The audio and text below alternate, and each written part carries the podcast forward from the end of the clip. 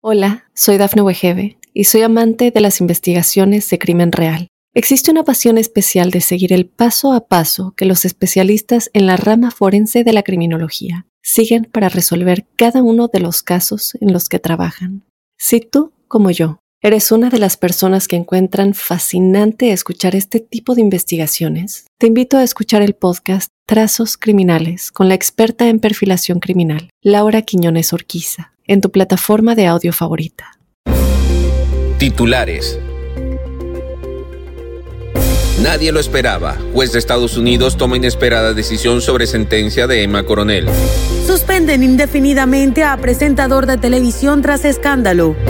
Mujer de 20 años desaparece tras viajar a California para ver a su novio. Hallan a niño abandonado cerca de la frontera mientras llamaba por sus padres.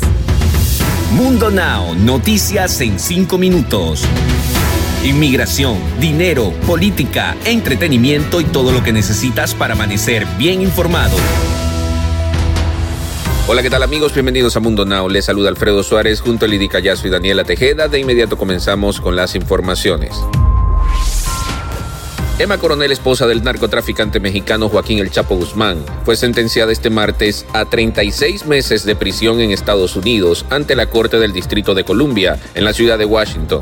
La ex reina de belleza pidió perdón al juez Rudolf Contreras y dijo que no quería que sus hijas crecieran sin ninguno de sus padres. En junio de este año, Coronel Aispuro se declaró culpable de tres delitos: asociación ilícita para traficar cocaína, metanfetaminas, heroína y marihuana, lavado de dinero y participación en transacciones de propiedades pertenecientes a un narcotraficante.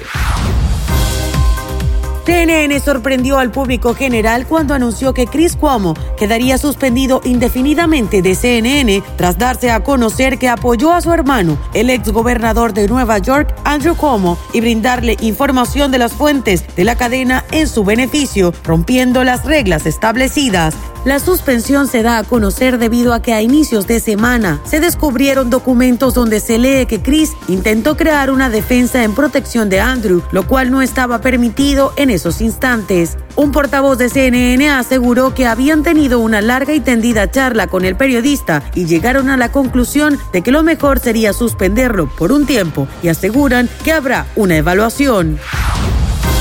Una mujer de 20 años desaparece luego de viajar de Indiana a California para ver a su novio. La última vez que su familia supo de ella fue el pasado 5 de noviembre, luego de que la joven tuviera una discusión con su pareja, según ella misma le contó a su madre en una última llamada telefónica. Latish Norris, de 20 años, emprendió un viaje a San Diego, California, con la idea de visitar a su novio y servirle de apoyo, ya que Joseph Joy Smith, de 25 años, recién había salido de un centro de rehabilitación. Ya ha pasado casi un mes que no se sabe nada de ella. Su madre comentó a medios locales que Norris le habló sobre una pelea que tuvo con su pareja Joey Smith, por lo que había tenido que usar el teléfono de un extraño para comunicarse con ella, aunque no detalló por qué habían discutido.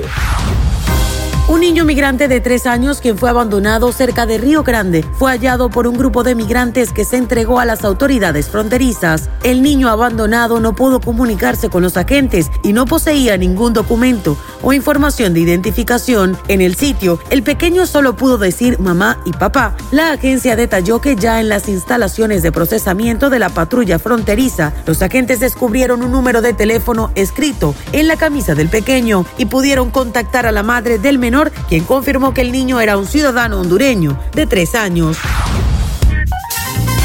Y ya no se preocupen porque no tienen que esperar más. Ahora es momento de que se enteren de las noticias más actuales en el mundo del entretenimiento.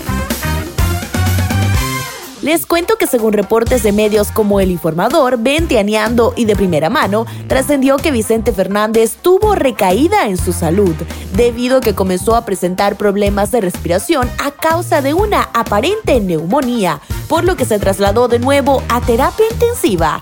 El último reporte médico que brindó la familia por medio de las redes sociales fue el pasado 16 de noviembre, es decir, hace dos semanas, pues la evolución de salud del Gran Charro era favorable, por lo que ya no había tanto cambio que informar, hasta apenas este martes 30 de noviembre.